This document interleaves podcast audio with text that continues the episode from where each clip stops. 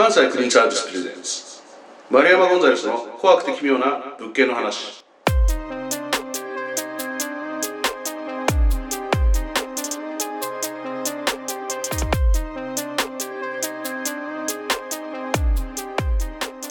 ジャーナリストの丸山ゴンザレスです。この番組では事故物件やゴミ屋敷など特殊な現場でお掃除をする企業関西クリーンサービス全面協力のもとその清掃現場で起きた奇妙で怖いお話をお届けする番組ですははい。いもう慣れてきました、ええ慣れてきましたね。これね。どうですか、ええこれね、僕ね、いろいろ驚いたのが、うんまず関西クリーンサービスの社員のキャラの濃さですね。はいこれね、うん今のところ代表とはい近藤さんしか出てないじゃなはいいですか、。ええ他の人たちもなかなかですからあ、そうなんですか。ただただですよ、うん。あのーなんだろう表に出てくるタイプの人たちじゃないので、それでもこの間あの、はい。一緒に、はい。あの飲み行ったんですけど、はい。めっちゃ歌ってましたから。ねあ、歌ってました。はい。はいえ。えでも面白かったです、まあ、いずれそんな人たちの、うん。あのーなんていうかなあのー体験してきた現場の話とか、関西クリーンサービス自体のねは紹介とかそういう話もね、していきたいなと思ってます。い。いやね、これね、僕ね、驚いたのは、その亀沢社長と近藤さんの。その上品さというか。うん。あの僕はその特殊清掃をやられる方ってイメージで言うと、うん。もう体育会系でごつくてまあまあそれこそゴンザレスさんみたいな。あー。亀沢さんごついっすよ。亀沢さんごついですか？あの背が高くて、ええ。あジムとか行ってるごつさですあそういうね。ちゃんと、うん。あ亀沢さんかっこいいんですよシュッとしてイケメンでね、あーあの表になりそうだなっていう感じの、近藤さんもなんかそんな感じ、はい。なんかね DJ とかやってそうな感じですね2人あとそうなんですも音ね楽系の。へえ、はい。まあでも特殊清掃な感じはちょっとやっぱしないですね。パッと見しないですね、うん。はい、パッと見しないけど口開くとって感じかな、出てくる単語とかが、ええああそうなんだみたいな感じですね、なるほど。まあでも本当にあのキャラも立ってるし、何よりもそのやってること、はい。まあ、膨大な物件数こなしてますからね、はい、まあ、仕事は結構なんか仕事とか社会情勢的にうん、まあ増えていく業界でしょうね、うん。間違いか。なく。高齢化ねそうですね。ありますしね。はい、えー今回はあの今回は怖い話をして怖いというか奇妙なというかね、はいあのえある意味恐ろしいけどある意味ちょっとあの、はい。うん、切なくなるお話をしてくれるんですけど、えー社長のはい。亀沢さんの方ですね、はいえーまあ、実際にこうあの立ち会った現場のお話なんですけれども、えー今回は愛犬との最後の約束というお話ですね。お愛犬も出てくるんですね。はい、果たして、えーどんなお話なのかうん、お聞きください。はい、えー関西クリーンサービス代表の亀沢さんです。よろしくお願いします。よろしくお願いします。はい、あのここまでいろんなねお話聞いてますけれども、今回どんなお話でしょうか？えっ、と愛犬家の方の特殊清掃のお話をさせていただきたいと思います。どんなお話ですか？まあ、今から約4年ぐらい前34年前なんですけれどもあのまあ分譲マンションで奈良県にある分譲マンションでしたでまず第一発見者の管理人の方からのご連絡で、まあ、特殊清掃の依頼があったんですけれども管理人さんから来ることもあるんですよ。そうですね、まあ、いわゆるもう管理会社ですねはいはいはいはいはい。まあ管理会社さんからの依頼だと。はいはい。で私、まあ、現地お見積もりから行かせていただいたんですけれどもまあ現地に行くと管理人さんとあとご遺族の娘さんがいらっしゃったんですねでお部屋入ってみるともうすっごい刺繍だったんです。発見されたものも死後約1ヶ月。まあだいぶ経ってますね。はい。であの真夏の結構暑い時期でした。これは厳しいですね。でリビングの冷蔵庫の前であのお亡くなりになられていましたね。まああの体液もそうなんですけれども皮膚とか頭皮ですね髪の毛とかも頭が剥がれ落ちて頭の皮膚がもうべったり床にくっついてるんですよ。まあ、それがすごい、まあ、刺繍を放ってて、まあ、その中でお見積もりさせていただいたんですけれども、まあ、どういう経緯でこうこうなったのかっていうのを管理人さんとご遺族の方に聞いているとそのお部屋でワンちゃんを犬ですね。はい。2匹飼ってたそうなんですね。うん。でいつもはこうそんなに吠えるようなワンちゃんではなく、まあ、静かなおとなしいワンちゃんだったらしいんですけれどもそのご遺体が発見される1週間ほどずっと犬が吠えて吠えてワンワンワンワン吠えて近所からもう苦情が来るぐらい吠えてたらしいんですよ。でいい加減ちょっとこれおかしいぞってことででご本人様にも連絡が取れ取れないということで、まあ、警察に通報して管理人さんが警察がドア開けたらしいんですけどももうドア開けた瞬間犬2匹とも飛び出してきてもうにやっと開いたっていうぐらいかのようにでまあ奥の部屋でその飼い主の男性ですねお一人で住まれてたんですけれども、まあ、亡くなられていたそうなんですよ。ただその一ヶ月経ってますよね。そうですね。で男性がですねこれ人間かどうかもわからないぐらいの肉片になってたらしくて、あはい。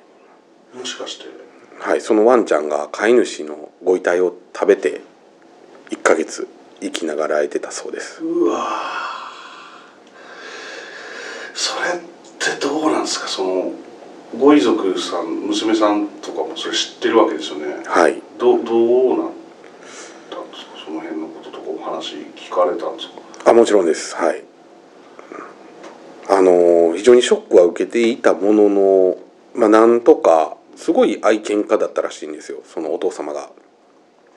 もうワンちゃんのことすごい大事にしてて僕らもその遺品整理ささせていただいている中でですねもうその犬2匹のお写真とかもうすごい愛されていたんだろうなっていうような思い出の品々が出てきたので、まあ、娘さんからすると複雑ではあるけれどもまあワンちゃんが生きながらえていてくれてよかったっていうふうにはおっしゃってましたね。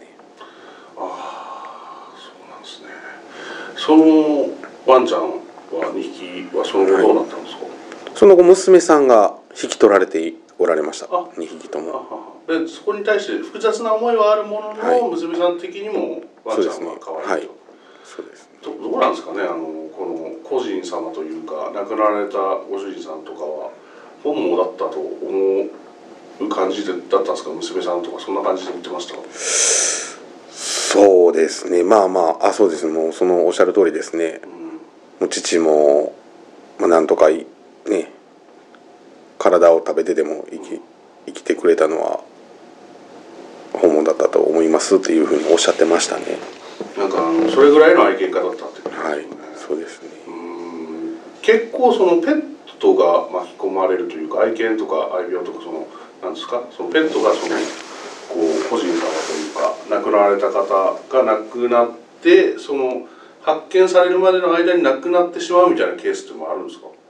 あ結構ありますよ。あのー今お話ししたケースですと、ね、飼い主の方の体を食べてなんとか生きながらえてますけれども本当に飼い主の体を食べなくて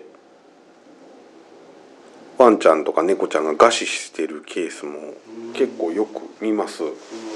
であのー警察ってこうご遺体は搬出してくれるんですけれども動物の死体とかってもうそのまま置いていくんですね。人間の遺体だけは回収するんですけれども特にもう動物はもうそのままなので結構一応法律上あれですもんね、まあ、あの財産というか物として扱われるんですねそうですね。ちなみにその今回お話しいただいたケースの場合はその警察の方で一旦どうあのワンちゃんたちは預かってる感じなんです。その現場にはさすがにいなかった。あ一切預かってもないですね。えそうなんですか、はい。すぐもうそのまま置いていったみたいです。えあそうなんですか、はいうんうんうんうんって感じですけど。さすがにそれはなんとかしろよ多少はと思っちゃいますけどねね。こちらとすると。保護するとかもねそうですよね。ないみたいですね。はあそれは厳しいな。餌ももう水もないようなすごい状況だったので、まあ、各部屋、まあ、マンションのそれも 3LDK のお部屋だったんですけれどもドッグフード僕も犬飼ってるんでよくわかるんですけれども、まあ、ドッグフードとかね大体ワンちゃんって食べると思うんですけれども、まあうんちの匂いとか排泄物の匂いって、まあだまあ、ちょっとドッグフードを食べてるんやろうなっていうような匂いなんですけれども。やっぱり人間の死体をね1ヶ月食べて生きながらえているワンちゃんの排泄物ってこう形も匂いもすごい独特でうんそれがすごい印象的でしたね。まあ普通より臭いですか？そうですね。ちょっと匂いもかなり臭いです。ずっと肉食べているようなああ状そうかそうか況だったと思いそうなりますもんね。はい。でもまあ、うん、僕ら的には計り知れないんですけどそのご依頼者さんとあのつかあのご遺族さんとその亡くなられた個人のあのご主人様的には本一応そういうことなんですよね。そうですね。はい、はい。ちょっとね僕的には計り知れぬ感じではありますがそういうこともあるよとはい。いうことです、特にペットがねあの人気であのお一人で飼われている方も多いですから、はい。こういうケースもまたあるんじゃないかなというお話でございました。はい、えー関西クリーンサービス亀沢さんによるお話でした。いかがですか？はい。まずは、はいそのワンちゃん助かってよかったねという。まあそれに尽きるでしょう、はい。本当に。もう変なねもうもうご主人さんが亡くなったのはもう仕方ないです。よ、はい。ええそうですね。仕方ないというか、うん。あのそういう病気というか、はい。寿命もあったでしょうし、ええ。あのタイミングとかもあった。それはもう悲しいことなんだけれども、あの愛犬もね、はい。あの一緒になってたらもっと悲しいことになってたでしょうねというお話ですね。まあ、あのどっちの命が重いとかじゃなくて命は命なので、はい。やっぱそこは助かった命が2つあったということはええ。本当に良かったなと思ってます、その上ではい。その上で何か聞きたいことはありますか、いやこれってでもその、はご主人様はのことを食べて生きながらえようとするっていうのはできるもんなんですかねっていうとそのワンちゃんの中に入っちゃってその意識が、うん。多分ですけど、はい極限まで行ったんだと思います。あなるほど。確かに、うん、で多分、はい。あのそこに至るまでは、はい。ご主人なんで起きないの？ってはいいうああなるやりほどなるほど。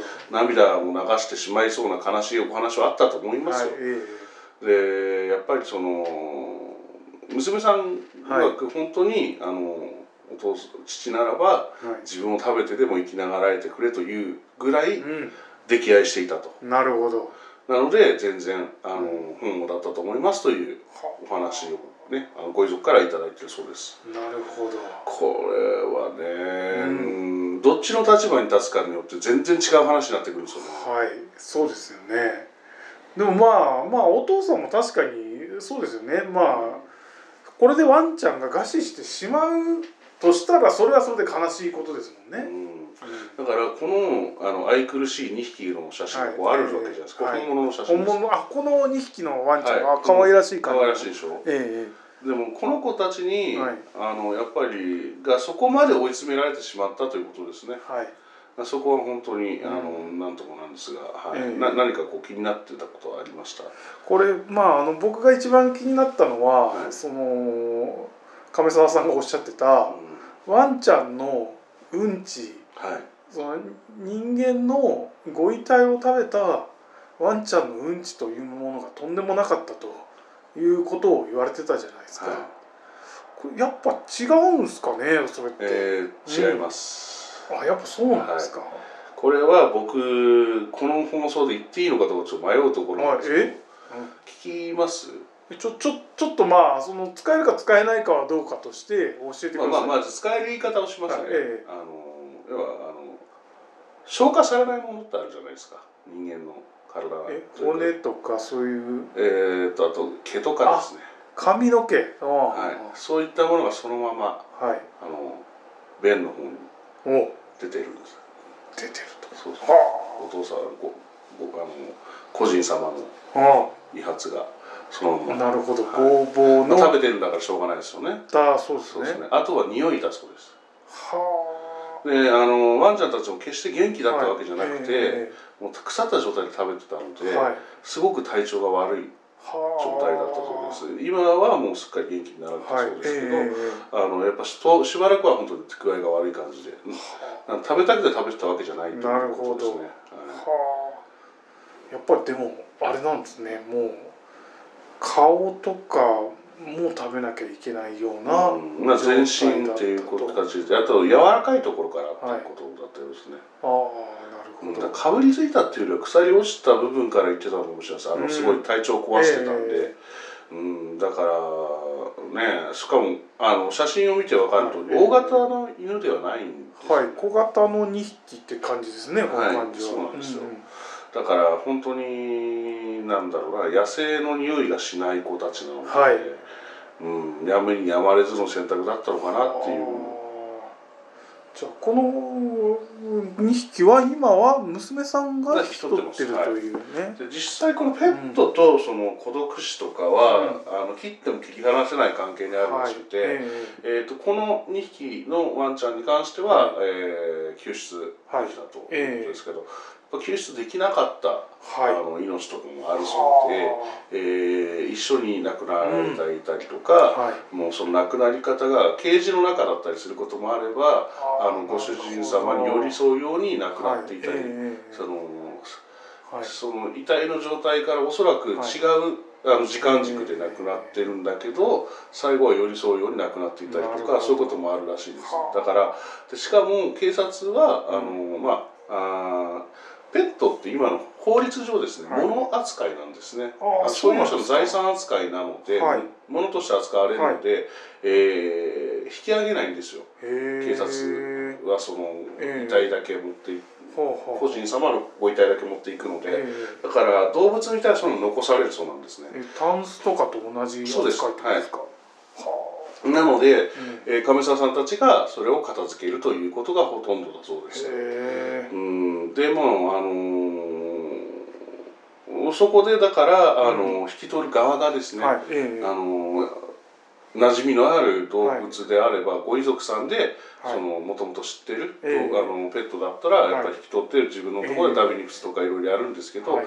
そうじゃないと、うん。時にはですよ。時には捨てといてと言われるらしいです。えで、まああの行政の人とかに確認を取ったりすると、普通にゴミに出してくださいってえ言われるらしいです。えだからゴミに出すんだ。うん。あまあでもそれはねね。く区分としてしょうがないというか、なるほど。まあさっき言ったそういう扱いなんですよ。うん。だからこうしなきゃいけないっていうんじゃなくて、その逆に法律で決まっちゃう。なるほどなるほど。ゴミとして扱ってくださいみたいな、そう地域によります、ええ。もちろん、はい、あの行政区分によりうん。そうですけど、そうやって全然違いがあるそうなんで、まあ、そういう意味ではちょっとね、でもこの問題ってもっと増えると思いますよ。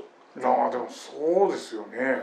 あのペット飼ってる方多いじゃないですか、ええでそれとあの孤独死とかうん。こういうのも結構増えてるんで、はい。そのままリンクするってことは全然はい。あるだろうなとはい。思いまして、なんかあの他人事じゃないというか、はい。いつか来るかもしれないなという感じのお話、もっともっともっと社会問題になるだろうなこの、はい。これはというお話でしたね。